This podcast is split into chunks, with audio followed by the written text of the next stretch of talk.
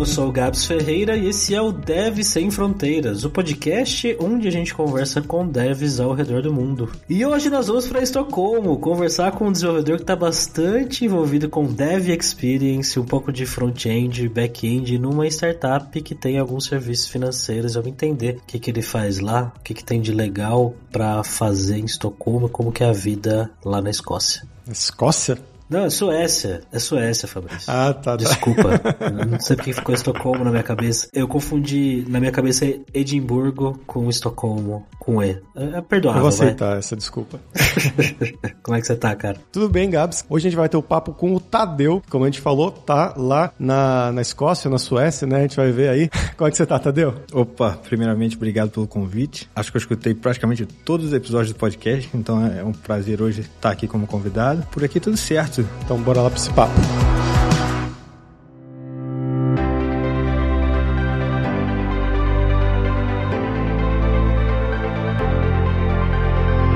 Pessoal, antes de começar o programa de hoje, eu tenho uma novidade muito legal que a gente está lançando aqui na Alura, que é o Seven Days of Code, né? Os sete dias de código. Para você que é programador, programadora, tá nesse mundo já, pode ser começando ou já mais avançado, mas você fez um curso, por exemplo, você estudou sozinho, sozinha, mas você não sabe qual é o próximo passo, você não sabe muito bem aonde usar esses conhecimentos. Foi para isso que a gente convidou desenvolvedores e desenvolvedoras estrelas da comunidade tech brasileira para criar esses desafios para vocês. Você vai entrar no link em 7daysofcode.io, né? O 7 é o número 7 e o IO é IO. Se cadastrar para a tecnologia que você quer praticar e a partir daí você vai começar a receber os e-mails um por dia durante sete dias com sete desafios diferentes. O primeiro desafio que está sendo lançado essa semana é o de lógica de programação com JavaScript. Então é só você ir lá em 7daysofcode.io, se inscrever e amanhã você já vai começar a receber os e-mails um por dia. E sempre, claro, não esqueça de compartilhar os seus resultados, os seus programinhas no GitHub com a nossa hashtag 7daysofcode. E claro, nas próximas semanas a gente vai ter mais outros lançamentos, não só de lógica de programação, mas também de HTML com CSS, de Java, de React e muitos e muitos e muitos mais. Então vai lá que eu acho que você vai curtir muito. Tadeu, pra gente começar aqui, né, como sempre, quero que você se apresente pra gente, né, pros nossos ouvintes. Então, de onde que você é, do Brasil, o que que você fez de estudos, de carreira, né, um passo a passo até você chegar aí em Estocolmo. Eu sou de uma cidade bem pequena do interior do Rio, chamada Miguel Pereira. São mais ou menos 25 mil pessoas. De lá, como não tinha faculdade lá, né, na época, todo mundo tinha que ir pro Rio ou pra Juiz de Fora, que é Minas, para estudar. Acabei indo pra Juiz de Fora e trabalhei em algumas agências por lá. Eu até comecei a fazer um, um tecnólogo de sistemas para internet, que chamava, mas eu cursei mais ou menos um ano e, e parei. Mas antes disso eu nem sabia programar, serviu pelo menos para descobrir o que era programar realmente. De lá eu trabalhei em algumas agências pequenas, eu fui fazer um intercâmbio na Irlanda, porque eu não falava nada de inglês. Eu tinha vocabulário, mas eu nunca tinha, na verdade, nem falado com ninguém em inglês. De lá eu voltei pro Brasil, trabalhei mais um tempo e eu decidi que eu queria trabalhar para fora do Brasil. Na verdade, eu fui para Londres primeiro. Eu trabalhei no Facebook lá por mais ou menos um ano e meio. De lá eu fui para Amsterdã. Eu trabalhei lá no Uber por dois anos e aí eu entrei para Apple. Fiquei mais um ano e meio em Amsterdã trabalhando para Apple. Depois fui para os Estados Unidos. Trabalhei lá dois anos na sede da Apple e cheguei aqui em Estocolmo. Agora tem mais ou menos uns dois meses para trabalhar na Klarna. Você trabalhou na Uber programando ou dirigindo? A pergunta mais popular, programando. como foram vários países, né, várias mudanças, eu quero que você fale um pouquinho de cada um aí, né, Inglaterra, tal, Amsterdã, Suécia. Quais foram as suas primeiras impressões de cada um desses? É, são muito diferentes entre si? Assim, a primeira, o choque, né, foi quando eu fui morar na Inglaterra, assim, apesar de eu ter feito o intercâmbio, não é exatamente a mesma coisa, né, a experiência, assim, é um pouco diferente quando você chega para ficar, né, e você chega e você sabe que fui com família, né, eu, eu, eu sou casado, eu tenho dois filhos, então a primeira vez foi até um pouco complicado, porque a minha esposa estava grávida, ela acabou ficando ficando no Brasil, porque já estava bem próximo do meu filho nascer e com toda essa complicação de voar, né, achar médico lá e tudo mais, a gente achou melhor eu ficar. Então eu fui primeiro, voltei quando meu filho nasceu e foi acho que de todas foi a mudança mais tumultuada, assim, né, desse ponto de vista. Eu acho que são todos bem diferentes, assim, né? Hoje em dia eu penso meio que numa escala, né, assim, dos do Estados Unidos, né? Pessoal mais focado no trabalho, né? Londres tem um pouco dessa vibe também, mas já um pouco menos. Amsterdão o pessoal já era bem, né? Gosta de, de, de curtir a cidade, o pessoal trabalha, acabou o trabalho, acabou, né? Não, não tem essa coisa de você estar tá ali, seu trabalho, a sua vida, né? E aqui na Suécia acho que talvez um pouco ainda mais, né? Então tá sendo interessante, assim, é, comparar. E quanto tempo faz que você tá aí na Suécia, Tadeu? Vai fazer dois meses agora. Ah, chegou recentemente, então. Como é que foi esse processo para ir para aí? Tranquilo, da parte de caótico da parte prática, né? Porque, como eu falei, sempre mudando com família, agora tem um gato também, então sempre mais uma coisa para complicar a mudança. Mas tá sendo bom, assim, a empresa deu um suporte bacana, então a gente chega, né, tinha, tinha um lugar para ficar. Pegou um friozinho quando chegou, na primeira semana tava fazendo menos 13, agora já deu uma, uma aliviada. Tá sendo tranquilo, assim, é, a parte de mudar com criança é sempre complicada, né, correndo atrás de escola, tudo mais, mas agora já tá tudo resolvido, começando a, a conhecer a cidade. E nessa parte, né, são várias empresas grandes que você mencionou aí, né, o Facebook, o Uber, a Apple e agora a Claro, né? Que é o nome, né, que você mencionou. Quero que você conte um pouquinho, né, sobre cada uma delas, como é que foi o processo para você entrar. São empresas que o pessoal se interessa muito de saber, né, o pessoal deve principalmente. Como que foi o processo de seleção, os testes, qual você achou mais fácil, mais difícil, o que que eles pedem em cada um. Pode analisar isso pra gente? Vamos tentar, né? O Facebook foi, foi interessante, porque na verdade quando eu tava fazendo o intercâmbio na Irlanda, eu falei, ah, vou mandar meu currículo, né? Eles tinham um escritório lá, eu falei, tem nada a perder. E foi até engraçado, porque um colega meu ficou me zoando, assim, falando que, fala sério, né? Até parece parece que o Facebook vai te chamar e tal. Falei, bom, não tenho nada a perder. Que cuzão.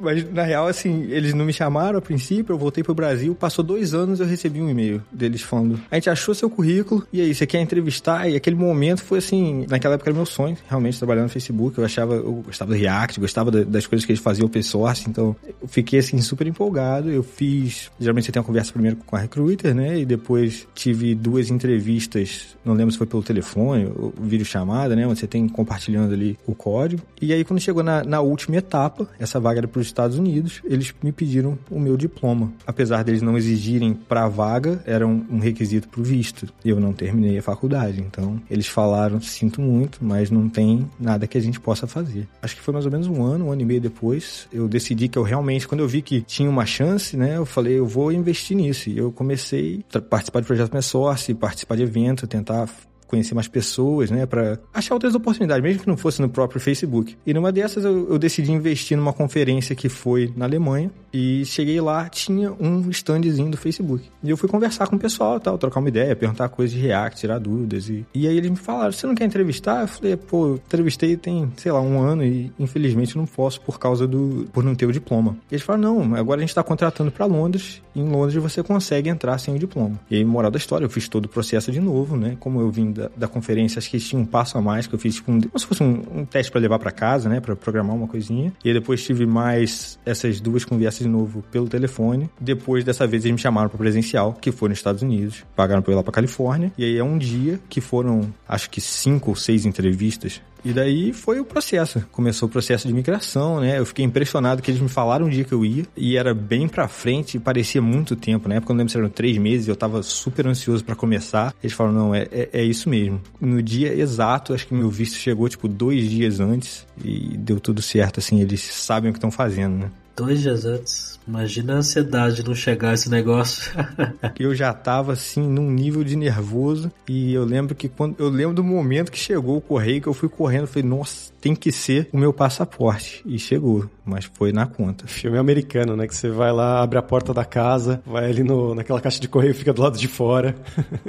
Exatamente. Daí, para ir de lá pro Uber, eles já me procuraram no LinkedIn. Né? Ajuda, né? Um pouco quando você já tá em uma empresa grande para ir pra próxima. Aí o processo já foi um pouco mais tranquilo, né? Porque eles me procuraram, então eu já tava um pouco menos nervoso. Teve também uma primeira conversa online, mas já foi um passo só. E daí já me chamaram para ir pra Amsterdã. Também não era uma viagem tão grande, né? Pra ir de Londres pra Amsterdã era, era rapidinho ali do lado. Foi mais ou menos a mesma coisa. Quatro entrevistas, assim, durante o dia, né? Com várias pessoas do mesmo time. E foi o último passo, né? Depois eles já fizeram o processo de imigração.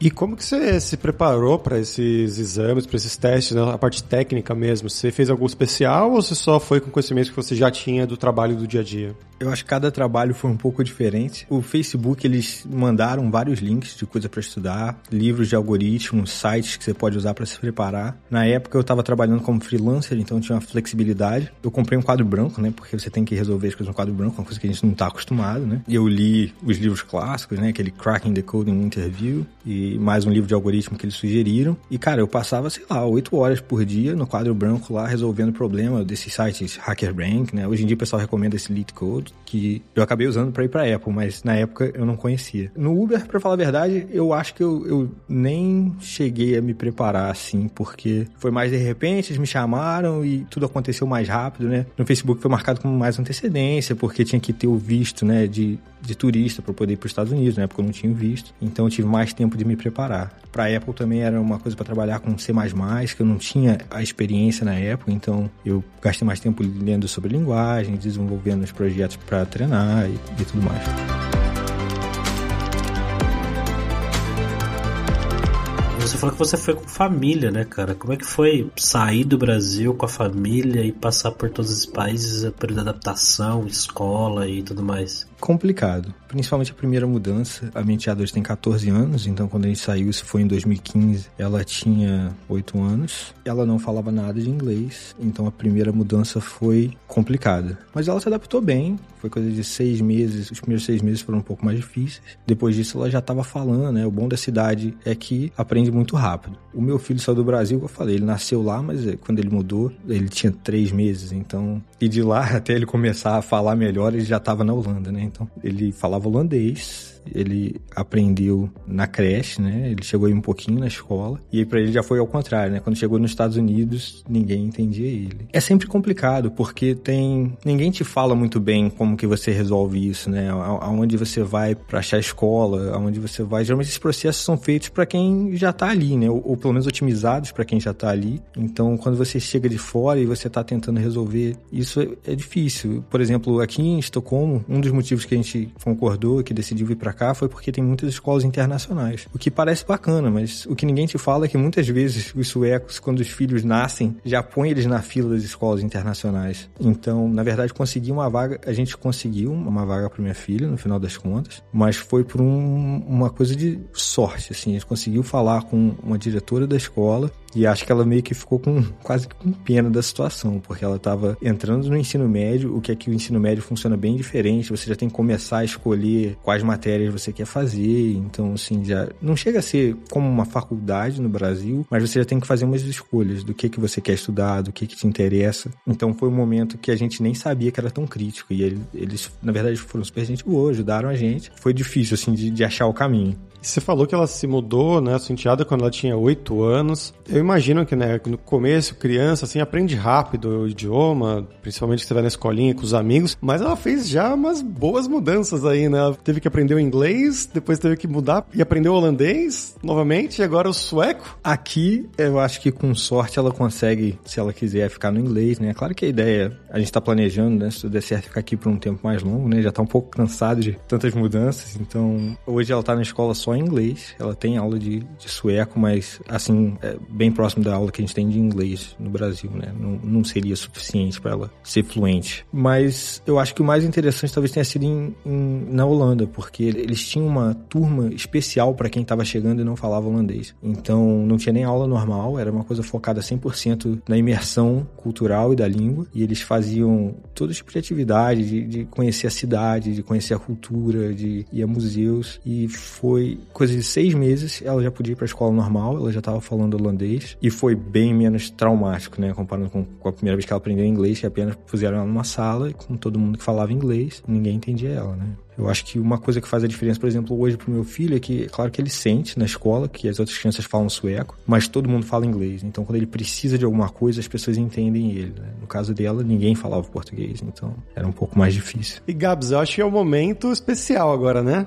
O momento aluna língua. Exatamente. Falando de tanta língua aqui, né? Falando de sueco, de holandês, de inglês, né? Mas a gente tem na Lura Língua, não tem curso de sueco, não tem curso de holandês, mas tem curso de inglês desde o iniciante, para quem não sabe absolutamente nada, que era o caso da enteada do Tadeu quando eles foram para Inglaterra a primeira vez, mas também chegando até o avançado. E depois disso a gente tem também o curso inglês para devs, né? Para você que já é desenvolvedor, desenvolvedora, já trabalha nessa área, mas pensa em trabalhar para fora, né? Estando no Brasil, ou então realmente se mudar para outro país, como o Tadeu fez. Então vai lá em aluralingua.com.br, começa a estudar com a gente hoje mesmo. Tadeu, todos esses aí são países relativamente frios, né? Eu queria saber como é que foi essa experiência de se adaptar vindo do Rio de Janeiro, especialmente, né? De se adaptar com o clima de Inglaterra, de Holanda e agora ainda mais frio da Suécia, né? Eu acho que a gente, pelo menos no meu caso, eu sempre gostei do frio. Eu nunca fui muito fã de calor, então eu tenho isso a meu favor. Mas é claro que o gostar de frio é diferente, né? Gostar de um friozinho do Brasil ou então do, do friozinho da Suécia, né? Eu acho que a principal diferença, né, que a gente sentiu é que por exemplo, lá, lá onde eu morava, Miguel Pereira, fazia frio, né? Entre aspas, no inverno, mas as casas não têm aquecimento, né? Então aqui dentro de casa você fica tranquilo, o aquecimento é excelente, né? E, e você consegue, né? Você, claro, tem um momento de adaptação e tudo mais, mas a gente gosta. Eles prepararam, eu nunca vi nada igual a preparação que os suecos fizeram comigo para vir para cá, assim. Do jeito que eles te falam, parece que vai mudar para um vilarejo viking no Polo Norte, assim. Vai estar tá frio pra caramba, vai estar tá tudo congelado, você não vai ver sol, ninguém sai de casa, ninguém vai falar com você. Então, assim. Bem-vindo! Exatamente.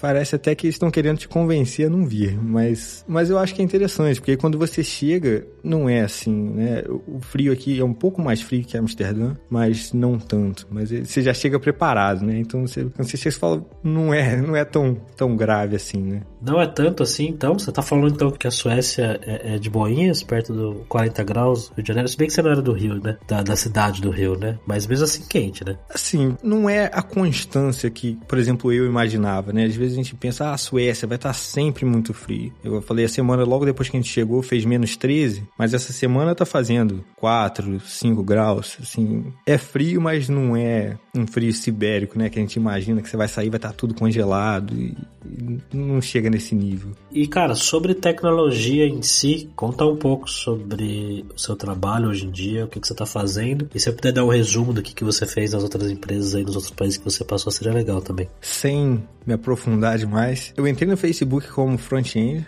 O Facebook tem esse processo que chama de bootcamp, que você pode escolher, né? Você não sabe né, qual time você vai e, e exatamente com o que, que você vai trabalhar. E eu decidi que, depois de ter entrado como front-end, eu queria fazer o bootcamp de, de iOS, né? Para trabalhar com mobile. E eles falaram, beleza. E eu acabei trabalhando no React Native, que era meio a meio, né? Um pouco de, de front-end com um pouco de mobile. Eu trabalhei, antes de sair como open source, eu tive a oportunidade de trabalhar no time, ser parte desse processo, foi bem legal. Daí eu fui no Uber foi o primeiro lugar que comecei a trabalhar mais com developer experience, né, com as ferramentas, ajudando o pessoal a ser mais produtivo. Na Apple, mais ou menos semelhante, eu fui trabalhar na máquina virtual que roda dentro do Safari, né, que é responsável por rodar o JavaScript, que já era uma, uma coisa um pouco mais baixo nível, né, trabalho todo em C++ e um pouco de assembly. E hoje na Klarna eu tô como principal engineer, então basicamente tudo que eu escrevo é no Google Docs e reuniões. Focado em mobile, né?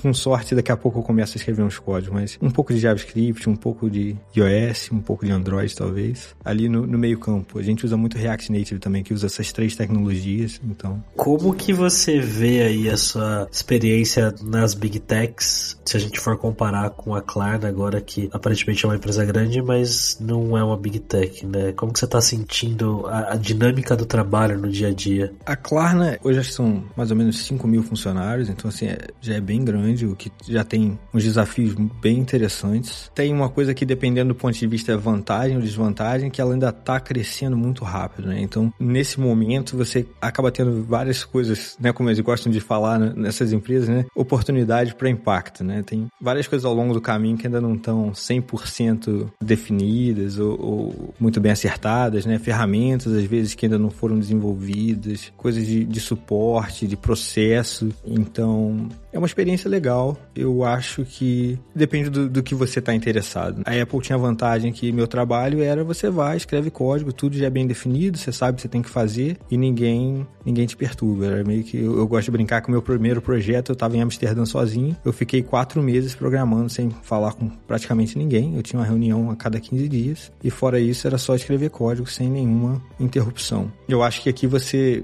hoje na Klarna, você não, não é isso, é, é mais, você tem que entender mais como as coisas funcionam, você tem que ser um pouco mais tolerante às vezes com uma ferramenta que ainda não funciona 100% ou, ou com um processo que ainda está sendo definido. Eu acho que se você vem de uma empresa menor, talvez você não sinta isso, porque como eu falei, já é bem grande, mas tem esses desafios, principalmente para quem está vindo, às vezes, de uma, de uma empresa maior, mais consolidada. E como é que era lá na Apple, no Facebook, essa questão de, de NDA, que parece que eles são bem chatos com relação ao que você pode, não pode falar, se pode participar de eventos, se não pode, se pode palestrar. Conta um pouco pra gente aí. Pois é, isso é uma coisa assim, bem complicada, né? Quando eu entrei no Facebook eu não fazia a menor ideia disso e realmente é, é isso, assim, você não pode contribuir para projetos open source que não sejam aprovados, você não pode participar de eventos que não sejam aprovados, você pode até como convidado, né? Mas se você quiser palestrar, tudo tem que ser aprovado, você tem que fazer treinamento para você poder participar de eventos públicos, então tem todo esse processo. Na Apple, passo um pouco além, eu diria. Foi um dos motivos, até falei sobre isso um pouco no Twitter, foi um dos motivos que me levou a sair. Eu acho que todo mundo sabe disso da Apple, né? Tem essa cultura, né? De ser tudo secreto, né? De privacidade. Você realmente pode fazer nada sem aprovação, nem pessoal. Então, coisas do tipo, eu não podia mais postar no meu blog, eu não podia mais participar de eventos, até algumas coisas que eram pessoais, como esse podcast, mesmo que eu faça que eu viria aqui, não falaria nada sobre a Apple. Eu tive algumas situações dessas onde eu não pude participar, mesmo falando somente da minha vida pessoal, que eu achei que era um, um passo além do que eu queria, do que eu estava disposto a aceitar naquela época. Então é, é uma coisa complicada.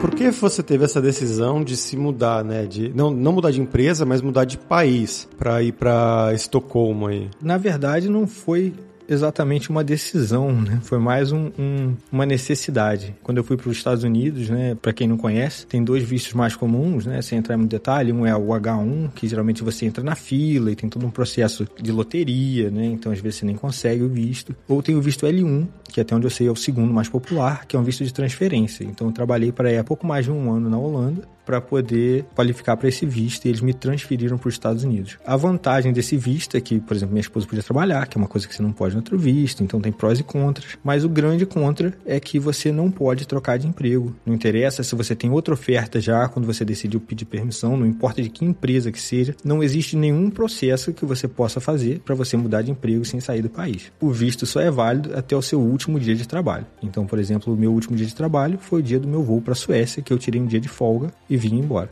E principalmente você morando com a família, né? E não existe aviso prévio nos Estados Unidos, né? Então, se acontece alguma coisa, né? Você tá realmente na rua. Só que em outro país, você tem que dar um jeito de levar suas coisas de volta. Tadeu, nessas empresas todas aí, como é que foi essa questão dos seus pares, né, das pessoas que trabalhavam com você, tanto na questão de nacionalidade, né, tipo, eu imagino que sejam pessoas de países diferentes, mas fala um pouquinho mais sobre isso, e na questão da, da qualidade técnica, assim mesmo, né, como que você viu isso, porque são empresas consideradas as maiores, né, maiores big techs, qual era a sua visão disso? Eu acho que a primeira coisa que eu me dei conta quando entrei no Facebook é que eu tinha uma expectativa surreal, assim. Eu achava que todo mundo ia ser. As, as pessoas eram ótimas, mas elas eram pessoas, né? Então, assim, eu achava que qualquer um que eu virasse e perguntasse o que que tá escrito nessa linha de código, que a pessoa ia saber imediatamente, porque se ela tá ali no Facebook, eu era o impostor, né? Eu não sei como eu cheguei ali, mas todas as outras pessoas, elas têm que, elas devem ser muito mais inteligentes do que eu e, e realmente, assim, a qualidade era, era ótima, mas eu acho que eu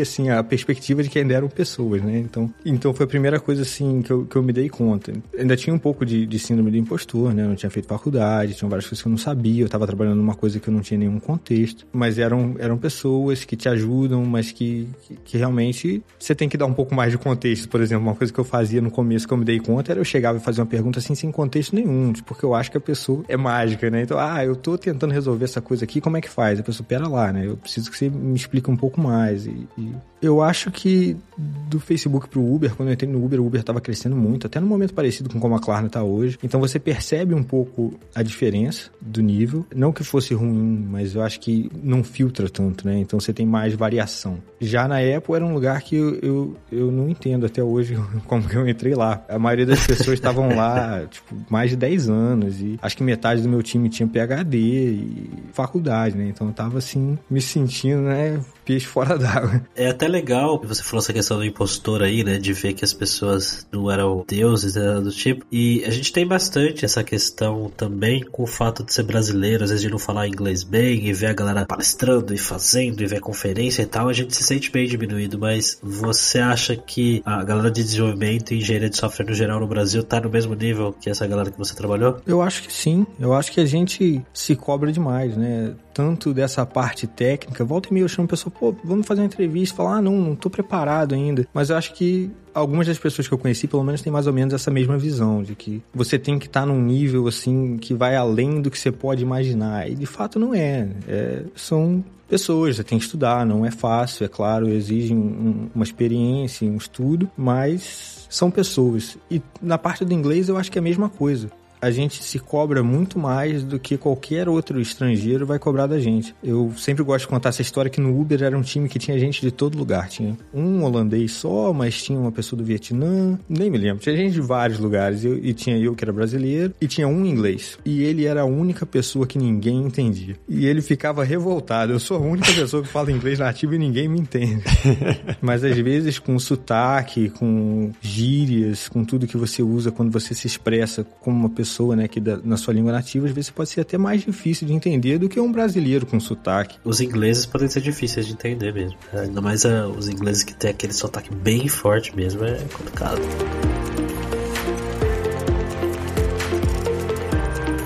Cara, vamos falar sobre dinheiro agora, Tadeu. Eu queria que você contasse um pouco pra gente o, o, como que é o custo de vida aí pelos países que você passou, que é caro, que é barato. E se puder dar uma visão sua desse pouco tempo que você tá aí em Socorro. Eu acho que a primeira mudança foi a que eu, né, como, obviamente, né, que eu tinha menos noção do que eu tava fazendo, né, eles me mandaram a proposta. Aliás, né, quando eles me falaram que eles iam me fazer uma proposta, eu já falei, você não precisa nem me falar o valor, eu aceito, porque, né, eu não recomendo para ninguém. E eu vi aquele valor, né, em, em libras, e eu fiz a conversão para real, falei, eu vou ficar rico, né, e eu fui. E depois eu descobri, né, que você paga 42% de imposto, que o aluguel é caríssimo, né, em Londres, e várias outras coisas. Assim, tem as vantagens, né, você recebe coisas pelo imposto que você paga. Então, por exemplo, a gente nunca pagou uma libra de escola. E não existe material escolar. Você manda a criança e o que eles precisarem, eles te dão. Não, você não leva um lápis, assim. Então tem essa vantagem. O transporte funcionava muito bem, transporte público. Mas foi um choque, assim, porque eu realmente não, não fiz a matemática, principalmente do imposto. Quando eu fui para a Holanda, eu já estava um pouco mais preparado, né? Eu sei que vocês já conversaram também com as pessoas da Holanda, que eu já ouvi os episódios, e falaram do 30% ruling, né? Que é esse benefício quando você vem de fora, você consegue 30% do seu salário isento de imposto, que ajuda bastante. Mas eu já achei um lugar mais barato. E como já era o segundo lugar que eu estava indo, já tinha um pouco mais de noção, eu fui ganhando um pouquinho melhor, já ajudou. O aluguel era um pouco mais barato, mas não muito. E daí para os Estados Unidos, os Estados Unidos é um lugar inexplicável, né? Principalmente na Califórnia, né? Eu morava do lado do, do prédio da Apple. É um lugar que para mim não faz sentido, né? O custo das coisas é, é, surreal, assim. O único valor que eu comento assim sem nenhum dó porque é tão absurdo é porque quando você aluga lá, você tem, eu usava um aplicativo que chama Zillow, né? E ele te manda a estimativa do valor da casa que você está alugando. E o valor da casa eram 2 milhões e meio de dólares. E era uma casa de três quartos pequena, sem nada de especial, construída em 1970, que nunca tinha sido reformada, mas era só pelas escolas. É, então, para quem tem criança em idade escola, isso é uma coisa assim. Você atravessou a rua, você caiu num distrito escolar que as escolas não são tão boas, a diferença é literalmente 1.500, 2.000 dólares de aluguel para uma casa equivalente. É claro, você ganha mais, então se você gasta mais ou menos a mesma coisa, digamos, 50% do seu salário líquido em aluguel, eu diria que é um valor razoável. Os 50% que sobram, você consegue, né? Você tem muito mais poder aquisitivo. 50% do salário em aluguel? Caraca. É, eu acho que isso foi a média que na maioria desses lugares. Falando do salário base, né? É claro que a vantagem de você trabalhar para essas empresas maiores, você tem os bônus, as ações e tudo mais, mas na hora de pagar o aluguel, isso nem sempre ajuda, né? Então você tem que fazer essas contas. E aí na Suécia, como é que você tá vendo isso agora? Um pouco chocado com o preço do aluguel. Gostaria de dizer que eu, por já ter morado nos lugares, eu estava preparado, mas ainda foi pior do que eu esperado, para ser bem sincero. Eu sei que é uma coisa que já todo mundo que está aqui meio que me avisou, então assim, não foi completamente desavisado, né? De uma forma resumida, eu diria que eu estou pagando quase a mesma coisa de aluguel e ganhando talvez metade do salário. Aqui tem um problema muito grande assim de disponibilidade, principalmente para alugar. É, é, mais fácil você comprar do que alugar. Esse primeiro momento onde você não tem a opção de comprar, mesmo que você tenha dinheiro, tem um monte de burocracia, de coisas que você tem que fazer até você poder comprar. Então, eu não sou um expert, então vou dar repassar a explicação que me deram. Tem uma fila quando você vai por o seu apartamento para alugar, que tem que ser aprovado pelo governo, a primeira vez que aquele apartamento vai ser alugado. E leva uma coisa tipo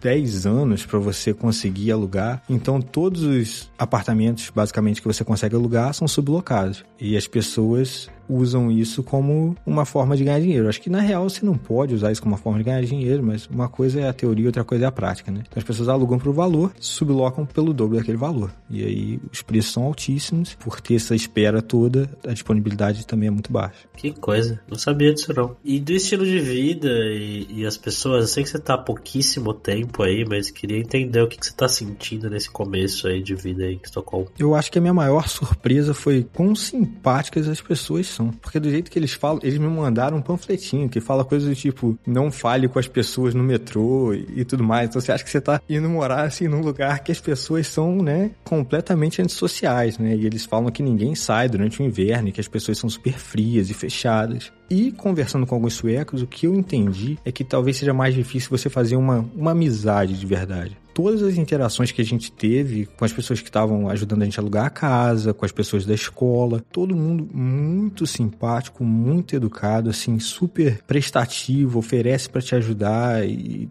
realmente você sente que as pessoas querem te ajudar. Então foi uma surpresa assim muito grande. Fora isso, assim, as pessoas, eu acho que vindo dos Estados Unidos principalmente, um dos motivos que a gente queria voltar é essa coisa da cultura que sua cultura não é só o seu trabalho, né? As pessoas, elas querem ter uma vida, né? Querem fazer outras coisas, elas querem aproveitar. Por exemplo, em Amsterdã, e pelo que eu entendo aqui é muito semelhante, as pessoas, principalmente que se sai um sol, vai todo mundo pro lado de fora, vai aproveitar, vai curtir, vai pro parque, vai passear. Então, eu acho isso bacana, eu acho que isso tem afeta a sua qualidade de vida assim no dia a dia de uma forma que é difícil de você medir às vezes, mas que faz muita diferença na minha experiência. Então não foi um choque tão grande vindo do da Califórnia, né, que as pessoas tecnicamente são mais alegres. Dizem que até forçadamente alegres, muita gente fala. Exatamente, eu acho que foi acho que é o contrário, que me agrada mais. Assim, as pessoas não, talvez não te procurem para falar alguma coisa, então não tem essas vezes essa. Se você sai andando na rua, você não vai falar com ninguém, porque ninguém puxa papo com você aleatoriamente. O que eu não acho nem um pouco estranho, né? Eu, isso não é uma coisa que eu faço normalmente. Não tô andando na rua e cutuco uma pessoa aleatória e falei, tudo bem? Mas quando você tem um motivo para falar com as pessoas, elas são super simpáticas. Então, acho que na Califórnia eu senti um pouco isso que você falou, assim. As pessoas acham que elas têm que ser simpáticas e, e às vezes é um pouco forçado, assim, não parece tão natural.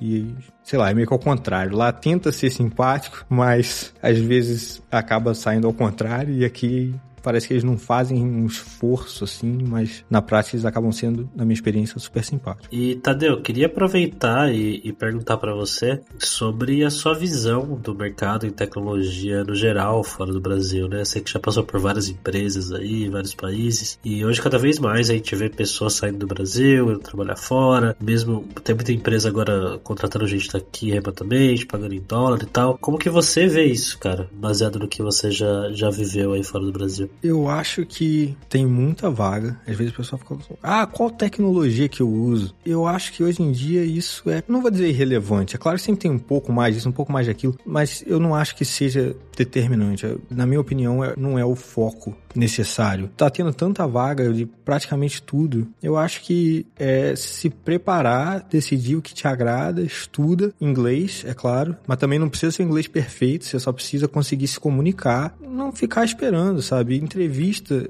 é uma habilidade diferente de ser um bom programador, né? Você pode ser um ótimo programador e não saber entrevistar. Então, é uma coisa, vai, começa a entrevistar, treina essa outra parte, treina a falar inglês numa entrevista, que não é a mesma coisa que você ter uma conversa, né? Pelo menos eu já tinha feito intercâmbio, eu conseguia conversar numa boa com as pessoas, mas aí você chega numa entrevista, você tá nervoso, você tá falando de um assunto diferente, então eu acho que é o principal, na minha opinião, é só isso. Sabe? Começa a entrevistar, de repente não começa com a vaga dos seus sonhos, manda para uma outra empresa ali que se acha uma vaga bacana e, e treina, sabe? Inglês para entrevista, as entrevistas de fato, tentar se sentir um pouco mais confortável. É difícil, né? Entrevista é, é um momento de tensão, principalmente se for uma vaga que você quer muito, né? Então.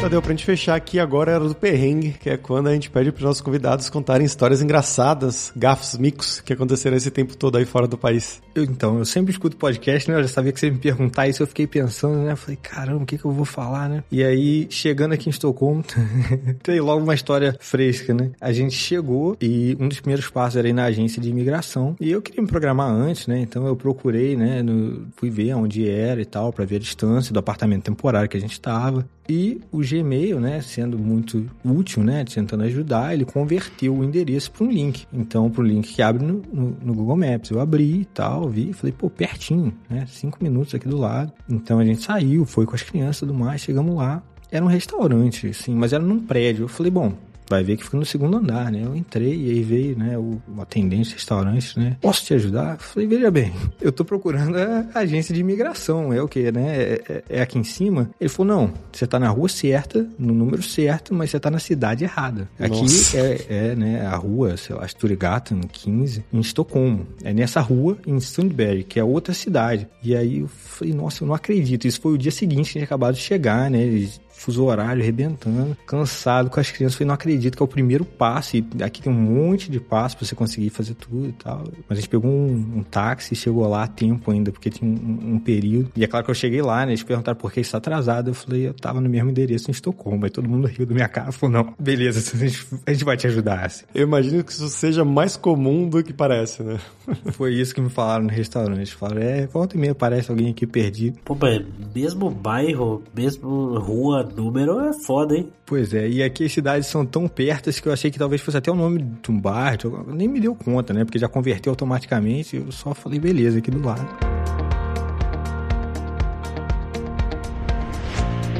Tadeu, muito obrigado, cara, pelo seu tempo. Foi muito legal sua participação aqui. Acho que o pessoal vai curtir muito, né? A sua experiência é muito boa, muito grande. E queria perguntar se você quer divulgar alguma coisa. Bom, obrigado mais uma vez pelo convite. Prazer estar aqui conversando com vocês. Eu comecei um projeto recentemente, já tenho tempo de sair do Brasil, fiquei me afastado da comunidade, senti que eu, que eu não trocava mais ideia com o pessoal e queria achar um jeito de contribuir um pouco, né? Eu comecei um projeto que chama comunidade.dev. É um site, a gente está fazendo mais lives toda semana. A ideia é trazer umas dicas de carreira e comecei a oferecer umas mentorias gratuitas para quem quiser trocar uma ideia. Quem quiser, dá um confere. É uma comunidade aberta. Quem quiser trocar uma ideia também, é só me chamar no Twitter. E é isso aí. Maravilha. Os links, como sempre, lá na descrição em devsemfronteiras.tech.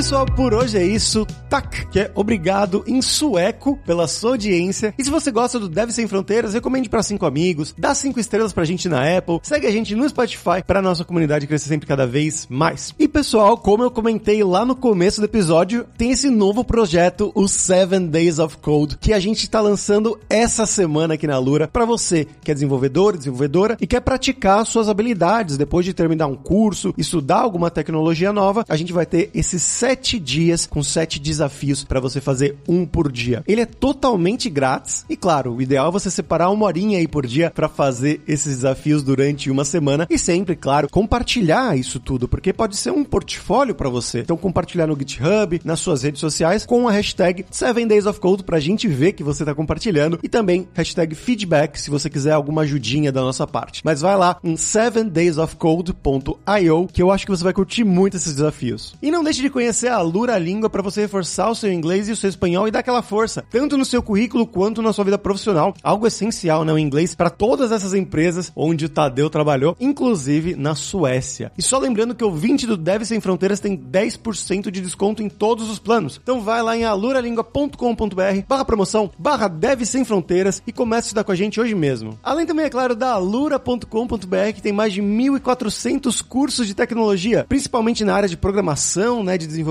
é claro, com todas as tecnologias que o Tadeu mencionou aqui durante o episódio, inclusive. Então você pode ir desde o iniciante e chegar em um nível muito bom. E também tem curso de como você criar o seu currículo em inglês ou em espanhol para mandar pro exterior. Então com certeza vai ter o curso para você. E se você curtiu as músicas de abertura e fechamento, você quer uma trilha original pro seu podcast, pro seu vídeo, seja lá o que for, você pode contatar o nosso Rick Produtor. No meio dele é producer.rickster com ck, arroba gmail.com. Então pessoal, até a próxima quarta-feira com uma nova aventura em um novo país. Tchau, tchau.